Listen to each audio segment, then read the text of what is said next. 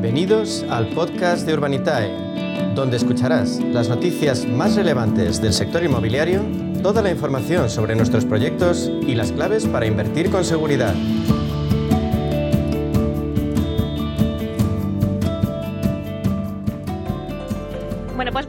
Con nuestro espacio inversión inmobiliaria y PropTech de la mano de Urbanitae y vamos a daros las nuevas claves financieras que están cambiando el sector inmobiliario gracias a la transformación digital. ¿Y quién mejor para contarnos pues qué se cuece en todo el sector que Diego Bestar, consejero delegado de Urbanitae? Vamos a dar la bienvenida. Buenos días, Diego. Buenos días, Meli. Un placer estar aquí, como siempre.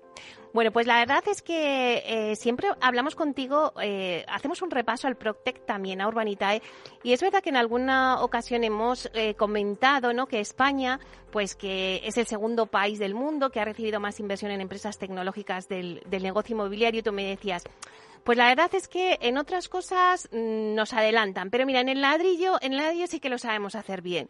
Entonces, bueno, todo esto pues también me ha dado pie a, que alguna vez también me has dicho que se avecina una ola de fusiones en este sector y bueno, y, también me dio pie a hacer un artículo en El Economista, eh, pues eh, un poco con, con tus declaraciones y con las de otros expertos que también han pasado por la radio, porque me quedé con esa idea de que podríamos decir si se avecina una ola de fusiones en el sector Proctec, ¿no? Al igual que en el mercado promotor.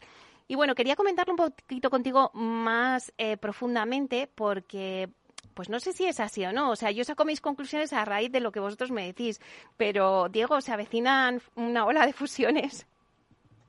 Bueno, a ver, la verdad es que ninguno tenemos la, bola de cristal, ¿no? Eh, yo pues, estoy muy lejos de ser la, la bruja Lola, pero, pero es verdad que que, bueno, pues los indicadores, ¿no? El, volumen de inversión que estamos viendo en el sector, como, como has comentado en la, en la apertura, ¿no? España, aunque ya lo hemos hablado en otras ocasiones, parece que ya se está haciendo eco todo el mundo del dato de que España es el segundo país que más inversión ha captado en el sector PropTech en el mundo.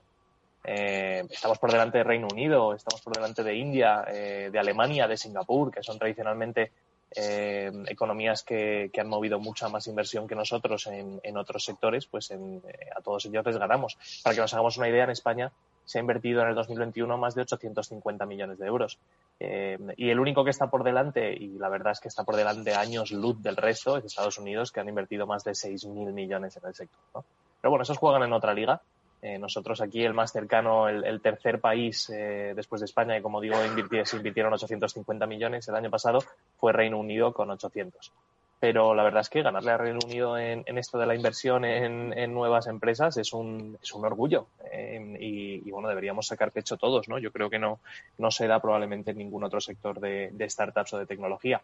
Dicho todo esto, lo que comentábamos de fusiones y adquisiciones, bueno, M&A en general, pues lo que estamos viendo es que lo bueno de, del PropTech, quizás a diferencia de otras de otras eh, otros sectores de disruptores, ¿no? como pudo ser el fintech en su día, es que se está viendo mucha colaboración entre, entre los players tradicionales, entre, entre corporaciones grandes del sector inmobiliario y, las pequeñas tecnológicas, las PropTechs que, que estamos operando en el mercado. Con lo cual, si sumas el hecho de que es un sector que está captando mucha, mucha inversión eh, al hecho de que, se están viendo muchas colaboraciones, que las grandes corporates no se están lanzando a innovar como tal, sino que están prefiriendo eh, acercarse a las pequeñas y, colaborar con ellas, pues hombre, yo creo que, esa fórmula eh, nos lleva a la conclusión clara de que tarde o temprano vamos a empezar a ver operaciones de, adquisiciones y, fusiones ¿no? entre estas corporates eh, y las startups y también de consolidación entre startups que ya vamos cogiendo cierto volumen y que, y que probablemente la mejor manera de crecer o más rápida sea pues unirse o hacer adquisiciones de, otras más pequeñas. Y si hablamos, por ejemplo, de Proctec, ¿no? Eh, por ejemplo, eh, inversión en empresas Proctec, nos centramos ahora en una Proctec que sale ahora reforzada y de la que hemos hablado mucho también en este programa, eh, BrickBrock, que tras la inyección privada del socio fundador de la firma de asesoría e inversión en bienes raíces JV20, que es la, empresa de Juan Velayos, eh, ¿cómo ves tú el que, bueno, pues empresas como, como Juan Velayos, de, de empresas de inversión, digan, venga, vamos a hacer una inyección en esta Proctec? O sea, es un poco lo que me decías ahora del tema de la ola de fusiones y de corporaciones, y, o sea, se está apostando Juan Velayos, que además es que eh, también pertenece al Consejo de Asesor de Urbanitae, ¿no? Sí, sí, sí, a Juan es, eh, es de la casa, eh, le tenemos en nuestro consejo asesor y tenemos relación con él desde hace tiempo.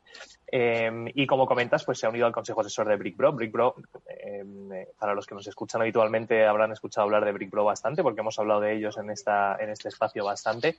y bueno, pues han incorporado a Juan en, su accionariado y en su, y en su, en su dirección o comité de, de asesor, ¿no? bueno, al final es una noticia más, ¿no? Al final Juan lleva en, esto muchísimo tiempo, eh, tiene una trayectoria en el sector inmobiliario, bueno, pues, eh, muy conocida en nuestro país.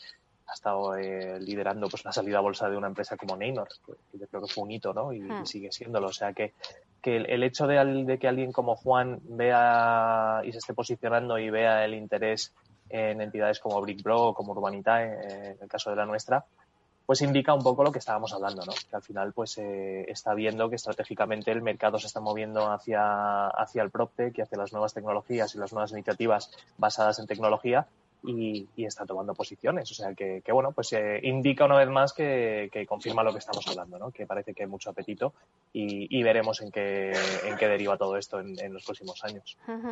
me acuerdo de una conversación que tuvimos también en alguna intervención en nuestro espacio, Diego, que me hablábamos de los unicornios, ¿no? De estas grandes empresas y, decíamos, bueno, pues ya van a empezar a salir. Bueno, eh, sí que, por ejemplo, ahora mismo eh, en España Idealista podría ser uno de los grandes unicornios. No sé si, si eh, va a haber mm, pues esas grandes, porque unicornios pues decíamos, ¿no? Esas grandes eh, empresas del Proctec se va a dar en España porque en otros países y en otros sectores, de, mm, no en el inmobiliario, pero en el Proctec de otros sectores, sí que hay grandes unicornios. Sin lugar a dudas. Eh, no, solo los va a ver, sino que ya los está, ya se están viendo, ¿no? Al final, eh, para los que no entiendan de qué hablamos de unicornios, igual piensan del animal ficticio. En, este caso estamos hablando de empresas, bueno, es un término acuñado en Estados Unidos eh, que hace referencia a las empresas que valen o las startups que llegan a una valoración superior a los mil millones de, dólares. en este caso, Idealista, por ejemplo, que yo os diría que es el abuelo del PropTech, ¿no? Es el que abrió y ha liderado el sector durante muchísimo tiempo ya. Eh, Idealista vale bastante más, ¿no? Y ha tenido, ha tenido adquisiciones a, valoraciones superiores a los mil millones de euros. Pero luego tenemos el caso como el de Clicalia, ¿no? Hablábamos antes de, cantidades levantadas. Clicalia el año pasado levantó una ronda de 400 y pico millones de euros. Con lo cual, si tú levantas una ronda de ese, de ese volumen, eh, pues no sabemos la valoración exacta a la que la levantó, pero, pero con total seguridad fue por encima de los mil millones de valoración. Entonces, eh, en definitiva, lo que vamos a ir viendo en el sector inmobiliario, con el volumen de inversión que está habiendo, sabiendo que en España, como, como decíamos al principio, eh, en ladrillo nos ganan muy poquitos todo tiene el sentido, tiene todo el sentido del mundo que las startups que estamos operando en el sector, pues llegamos a tener unas valoraciones que compitan o superen la de los, la de los rivales más eh, habituales, que suelen ser Reino Unido, Estados Unidos, etcétera. Y hablando de, aceleradoras de startup, eh, está la aceleradora de, de startup perteneciente a Marina de Empresa, que está impulsada por Juan Reutz, que es el presidente de Mercadona y ha dado a conocer las nuevas empresas que se incorporan este mes de mayo eh, a la plataforma y entre ellas tenemos tres ProTech. Eh, no sé si podremos decir que hay nuevos players en el mercado que son también pues un ejemplo pues de lo que estamos hablando, Diego, del auge que vive el sector ProTech. Sí, sí, sí, la verdad es que es una buena noticia que, bueno, de la aceleradora de Juan Roche salgan, salgan nuevas PropTechs. Eh, o sea, que esto no es solo un, sector que, se está consolidando y, que las que ya estamos en el mercado estamos creciendo, sino que sigue, sigue en auge. Para que nos hagamos una idea, hemos pasado en los últimos cinco años de tener unas 50 PropTechs en, en, nuestro mercado a tener unas 500. O sea, que, esto está creciendo muy rápidamente. Eh, antes de hablar de las tres que han sido seleccionadas por Lanzadera, sí me gustaría comentar brevemente eh, la trayectoria que tiene Lanzadera, ¿no? Al final, han hecho muchísimo por el sector de, las, nuevas iniciativas empresariales. Eh, desde su fundación han invertido más de 615 millones de euros en, el sector y se estima que han generado alrededor de 8.000 puestos de trabajo. O sea que, bueno, la verdad es que han impulsado un tejido de, nuevos emprendedores muy, muy potente desde, desde Valencia. Y bueno, de las tres elegidas en esta nueva jornada de, empresas impulsadas por, por Lanzadera, eh, dos de ellas están en el espacio de alquileres, eh, que es en Nester Software y Cuota. Son algo distintas. Nester al final lo que, lo que busca es facilitarle la vida a los, eh, a los propietarios de carteras inmobiliarias que buscan inquilinos facilitar la vida en el sentido de que les, hace un scoring de los inquilinos bastante rápido y luego digitaliza todo lo que es el onboarding de, esos inquilinos dentro del portfolio de, viviendas que tienen para alquilar. Y luego Cota, pues eh, Cota es una, una herramienta que pone de acuerdo a inquilinos y propietarios con agentes inmobiliarios. O sea, tiene el tridente de las tres figuras, el inquilino, el propietario y el agente, y pretende pues unificarlo a través de una sola plataforma para que se puedan poner en común entre los tres y, utilizar esa herramienta para, digitalizar, si cabe, el, proceso. ¿no? Y luego la, la, tercera empresa, que es Nester, en este caso Em, eh, bueno, no, no, es del, del sector perdón, Big Room, ya hemos hablado de Nester, Big Room, que es la tercera, que no es del sector del alquiler. En este caso es una empresa que se dedica al, al alquiler de trasteros domotizados y tiene un sistema de llaves digital, eh, con una gestión que es prácticamente en su totalidad autónoma. O sea que, bueno, tres empresas del sector PropTech nuevas para, para, para, nuestro mercado y las iremos siguiendo de cerca, claro que sí. Hombre, eso quiere decir que salen nuevos players y, y la verdad es que, eh, pues lo que hablábamos, ¿no? Es el auge que está viviendo el sector PropTech ahora mismo y que salen nuevos players. Eh, vamos, si te parece, ahora con Urbanitae. Eh, Diego, esta misma semana eh, habéis lanzado un nuevo proyecto en Denia. Cuéntanos un poquito qué acogida ha tenido. Pues sí, Meli, hemos lanzado un nuevo proyecto. Eh, lo lanzamos este martes, hace pues menos de hace menos de 48 horas. La verdad es que es un proyecto que a mí, fíjate que estamos hablando de levantar 4.660.000 euros a través de la plataforma. Que oye, hace escasos 12 meses esto hubiera sido un notición. Eh, un ticket así de grande no se había hecho en la historia, ¿no? Eh, pero es que, bueno, en Urbanita la verdad es que llevamos ya tres o cuatro proyectos de estos tamaños y, ya estamos casi un poco habituados, ¿no? Pero no deja de ser excepcional, ¿no? Y, además, en este caso, estamos hablando de, que este, este proyecto lo está haciendo con Inmobiliaria Espacio. Para los que no les suene el nombre, seguro que les suena la Torre Espacio, ¿no? Una de las torres más altas de Madrid, de las cinco torres, eh, Inmobiliaria Espacio ha hecho dos de ellas. Ha hecho la Torre Caleido, que es donde está la sede del IE, y, la Torre Espacio, entre otras cosas. Por ejemplo, también han construido eh, la Galería de Canalejas de aquí de Madrid, eh, muy cerquita de, Sol, eh, donde está el Four Seasons, etcétera. O sea que es una, inmobiliaria de primerísimo nivel, con una trayectoria espectacular, que ha acudido al crowdfunding para financiar una, promoción en Denia. Es verdad que es una promoción pequeñita para ellos, pero, pero bueno, que han visto en, el, en la financiación alternativa a través de algo tan novedoso como el PropTech, perdón, como, como, el, como el crowdfunding, como, como algo viable y, una, y una opción para financiar su proyecto. O sea que, em, aparte del propio proyecto, que es un proyectazo, la verdad es que tiene un nivel de preventas del 60%, eh, tiene licencia de obra, eh, con lo cual, bueno, pues es un proyecto muy atractivo, tiene riesgos bajitos y la verdad es que una rentabilidad muy atractiva. Eh, pero aparte de eso, es que el hecho de que sea una promotora como Inmobiliaria Espacio, la verdad es que yo creo que es bueno, pues una muy buena noticia para nuestro sector, una muy buena noticia para la financiación alternativa y un poco pues la nos hace vislumbrar un poco lo que viene en el futuro, que es que la financiación alternativa cada vez tenga más peso en el sector promotor eh, y si nosotros tenemos algo que decir será a través del crowdfunding, así que le, daremos batalla a los fondos de inversión. Claro, porque es que digo, em, esta noticia es importante para que los oyentes em, se replanteen un poco y es una inmobiliaria como inmobiliaria espacio de primer nivel que tenía, eh, nos estabas contando, el 60% de las preventas de esta promoción vendidas, con lo cual, eh, pues perfectamente podría acudir a la banca tradicional, pero en este caso ha acudido al crowdfunding. O sea, ¿por qué acude al crowdfunding? Eh, cuando si es una quiero decirte que cuando es una inmobiliaria pequeña que a lo mejor pues dices oye pues es que el banco no me va a dar la financiación o no tenemos todavía este nivel de preventas, pues se puede entender, ¿no? Mm. Que se, dices, bueno, pues cogemos la vía del crowdfunding. No, no, es que en este caso eh, hablamos de una inmobiliaria con un gran peso, importante, eh, cuando tiene el 60% de preventas. ¿Por qué acude al crowdfunding? Pues mira, en este caso, eh, de hecho, voy, voy más allá de lo que acabas de comentar. Es que tiene al banco. los, los, proyectos inmobiliarios, los promotores al final, cuando lo que suelen hacer es, ellos ponen el capital para comprar el suelo, desarrollan esa promoción, empiezan a venderla, consiguen la licencia de obras y cuando tienen un 50 o un 60% de preventas entra el banco a, financiar la construcción. ¿Qué ocurre? Que los promotores, el capital de los suelos, tienen que ponerlo íntegro. Esta parte no, no la suele financiar el banco. Entonces, la mayoría de promotoras grandes, como en el caso de Espacio, trabajan con fondos de inversión que les acompañan en la compra de esos suelos. Porque si tienen que poner todo el, capital de los suelos ellos solos, pues al final se reduce mucho el ámbito. Todos tienen, tienen recursos, pero los recursos son limitados. Entonces, en vez de hacer eh, solo dos o tres proyectos, pues hacen seis, siete, diez. Eh, y tienen socios financieros que les acompañan. Y en este caso, vamos a contar con el banco, pero es que adicionalmente, en vez de contar con los fondos tradicionales que les han acompañado, han dicho, vamos a abrir esta nueva vía. En vez de ir a los fondos de inversión, ¿por qué no vamos al, pequeño y mediano inversor que pueden poner desde 500 euros en Urbanitae y nos acompañan, ¿no?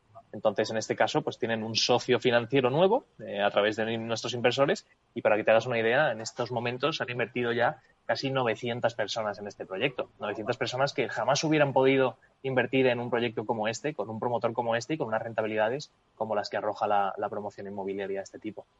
Claro, es que es un claro ejemplo ahora mismo lo que nos estás contando de muchas veces has hablado de la democratización de la inversión. Este es un claro ejemplo. O sea, podían haber contado con los fondos de inversión, pero han dado ah, opción a eh, inversores más pequeños y de hecho, pues las cifras hablan, ¿no? 900 que ya han invertido, ¿no?